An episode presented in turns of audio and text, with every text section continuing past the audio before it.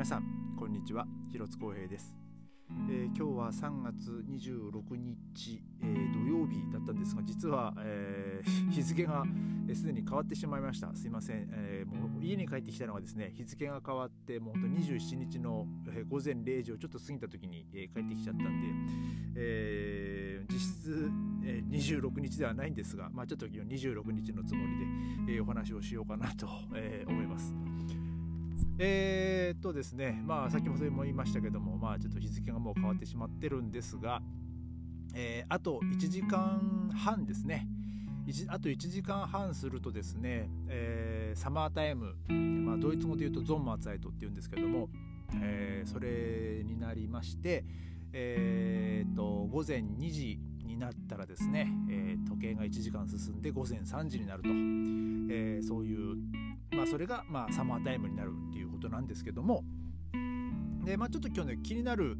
えーまあ、あのニュニュースというか、えーまあまあ、ニュースっていうのは、まあ、実際にはその昔のニュースなんですけど、えー、そのインスタグラムで僕がフォローしてるターゲッシャウっていうドイツのニュース番組があるんですけど、えー、その 投稿がですねちょっとあの1987年の3月28日の放送、えー、があのアップされてましてでまあその説明にですね、まあ、一応ドイツ、まあ、ブンデスタークっていう、まあえーまあ、議会のことを、まあ、ブンデスタークっていうんですけども、えー、1978年にそのサマータイムの導入を、えー、決めたみたいなんですよドイツは。で実際に始まったのが1980年ですね。でだからまあ僕が生まれるほんと1年ぐらい前 に、えー、ドイツはサマータイムが開始したわけですよ。で、えー、まあその当時はですねえーまあ、その時間を1時間進めることによって、えーまあ、その昼間の時間を長く、まあ、夜の時間を短くみたいな、えー、することによって、まあ、そのエネルギーの、まあ、節約になると、えーまあ、考えられてたみたいです。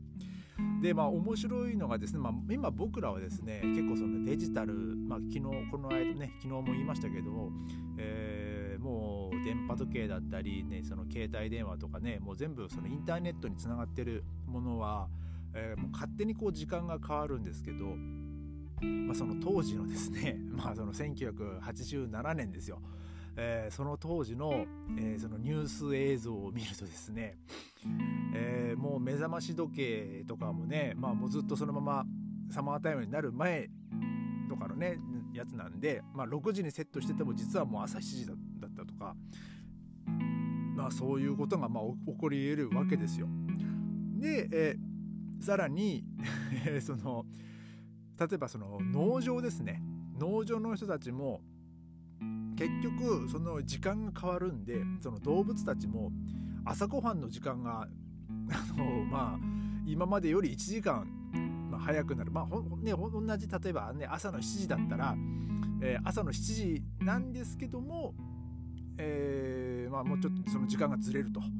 その動物たちのご飯も。でそういうので結構いろいろとあのまあ、まあ、トラブルっちゃトラブルってわ,、ね、わけではないんですけど、まあ、そういうことがあったりあと当時はですねあまあそういうサービスもあったんだっていうのがですねあの時計屋さんですねその腕時計とかの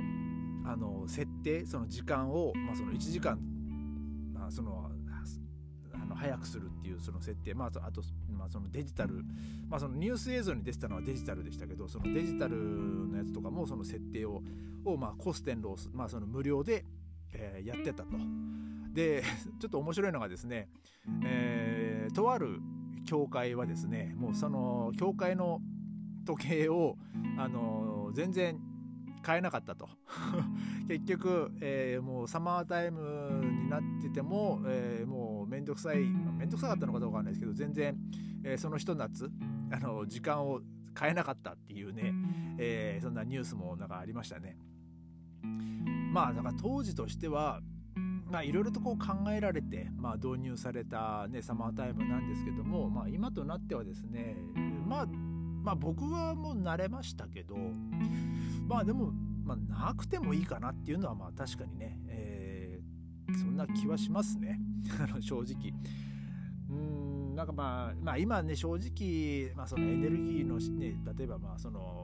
まあ、またね最初の話になっちゃうとねその節約しましょうとかそのガスとかそのエネルギー資源の問題っていうのはまあもちろんいまだに、えーね、問題になってるわけで まあでもそれ以上にねもう今、えー、その1987年、まあ、そのニュースをのねその映像の当時と今ではねそのエネルギーの使い方もまあ全然違いますからだからそこでこうね、そのさ今度サマータイムってやると今度いろいろシステムのねその設定とか、まあ、その当時はもうほとんどアナログだったからその自分らで、ね、時間ずらせばよかったんでしょうけど今は今度はその自分らで、えー、そのシステム全体の,、まあその時間変更をねそのまあプログラムしたりとかなんかそういうのもしなきゃいけないっていうので、まあ、なんだかんだで多分、えー、まあその手間だったり、まあ、それそれのためのエネルギーをまあ使う使ってたんでしょうね。えー、だからまあ今となってはまたそのサマータイムをまあ廃止しようとかなんかねそんな議論もたびたび起こってるみたいですけどまあ実際ね、えー、まあその2年ぐらい前2年3年ぐらい前ですかね、えー、まあそのサマータイムはもうそろそろやめましょうみたいなまあ本決まりまでは行き、まあ、行ってないですけどまあだいぶ近いところまではね、話し合いがされてたんですけど、まあ、結局その後ねそのコロナのパンデミックになっちゃって、まあ、そのもうそれもなんかもうそっちのけみたいになっちゃってたんですけどね。で、まあ、結局、まあ、そのままそのまま、えー、まあ、サマータイム、ね、夏時間冬時間は、まあ、そのまま継続してるっていう感じでですね。で、まあ、今午前、まあ、0時35分なんですけど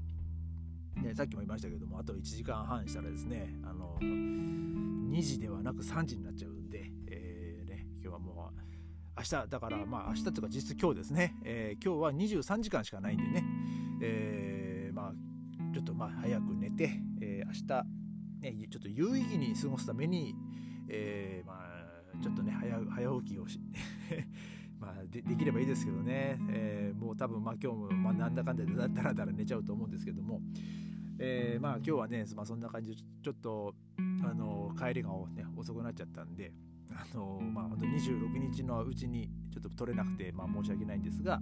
えー、まあ、ちょっと今日はそんな感じで、えー、サマータイムをね導入直前あのスペシャルっていう感じで、えー、お送りいたしました、えー、それではまた明日ありがとうございました。